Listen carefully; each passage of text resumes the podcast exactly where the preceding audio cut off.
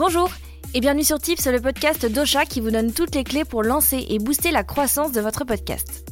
Je m'appelle Emma et dans ce nouvel épisode de Tips, on va parler d'Apple Podcast et on va voir ensemble quoi faire pour booster l'algorithme de cette plateforme d'écoute. Vous l'entendrez, ce sujet est très intéressant, mais aussi très dense. On a beaucoup d'informations et beaucoup de conseils à vous donner, alors avec Robin, on a décidé de couper l'épisode en deux. Ça vous permettra de mieux intégrer toutes les notions. Et c'est parti pour la première partie. Si vous connaissez un peu le monde du podcast, vous savez qu'Apple Podcast, anciennement iTunes, est l'un des acteurs les plus importants du podcasting. Sachez que pour les podcasts hébergés chez Ocha, Apple Podcast représente 4 écoutes sur 10. Et en février 2021, le site américain Chartable révélait qu'Apple Podcast venait de dépasser les 2 millions d'émissions sur sa plateforme. C'est énorme. Et c'est tellement énorme que pour vous démarquer des autres podcasts, eh bien, c'est pas si évident. Pour favoriser votre place dans les classements d'Apple Podcast et donc gagner encore plus en visibilité, il y a quelques petites choses à savoir sur l'algorithme de la plateforme. Et comme d'hab, je vous donne mes petits hacks et mes conseils pour booster encore plus votre podcast. Forcément, l'algorithme d'Apple Podcast, c'est un peu comme l'algorithme de Facebook ou d'Instagram, c'est top secret. Mais après plusieurs années à le travailler au corps, à tester et retester des choses, il y a certaines bonnes pratiques à mettre en place pour être certain et certaine de lui taper dans l'œil. La première, c'est le nombre d'abonnés. Apple Podcast permet à vos auditeurs et auditrices de s'abonner à votre contenu et de recevoir ainsi une notification dès qu'un nouvel épisode est publié sur la plateforme. Alors, non seulement c'est ultra cool pour vous parce que vous vous assurez d'avoir un certain nombre d'écoutes, mais c'est aussi un signal très fort que vous envoyez à l'algorithme d'Apple Podcast. Une autre chose très importante, c'est le choix de votre catégorie. Les catégories et les sous-catégories sont utilisées par Apple Podcast pour organiser et classer ses émissions par thème. Et c'est comme les chaussettes, quand elles sont bien rangées, on les trouve plus vite. Gardez également en tête que certaines catégories de podcasts sont plus concurrentielles que d'autres. Gagner des abonnés est plus compliqué quand vous vous trouvez dans une catégorie plus large et qui compte déjà plusieurs milliers de podcasts que si vous vous trouvez dans une catégorie qui est certes plus de niche, mais au sein de laquelle vous allez pouvoir plus facilement ressortir. Bien choisir sa catégorie Apple Podcast, c'est vraiment l'une des clés pour gagner des abonnés et des auditeurs.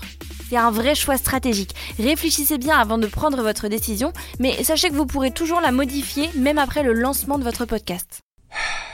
Apple propose 19 grandes catégories qui sont elles-mêmes ensuite divisées en sous-catégories.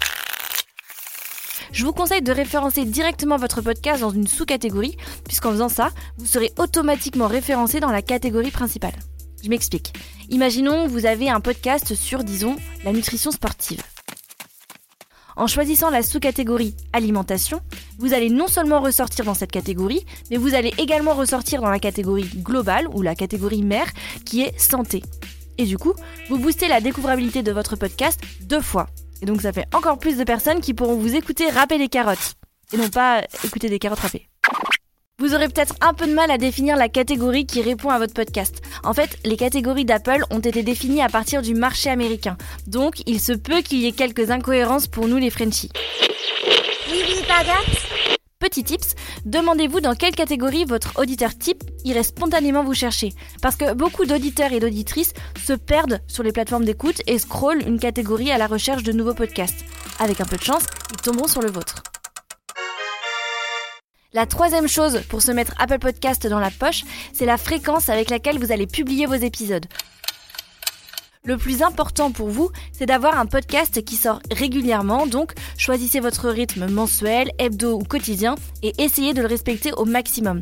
Apple vous le rendra.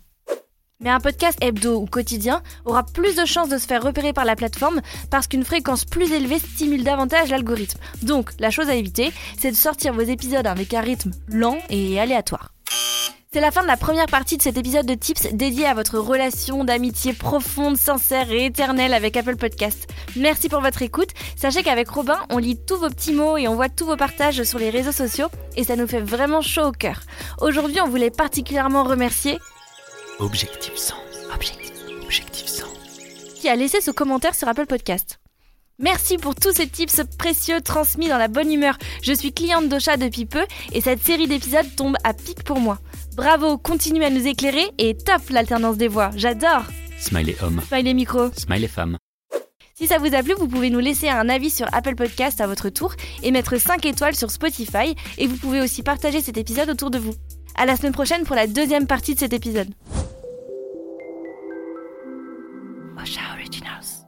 Cette émission vous a été proposée par Ocha, la première plateforme française d'hébergement et de marketing du podcast.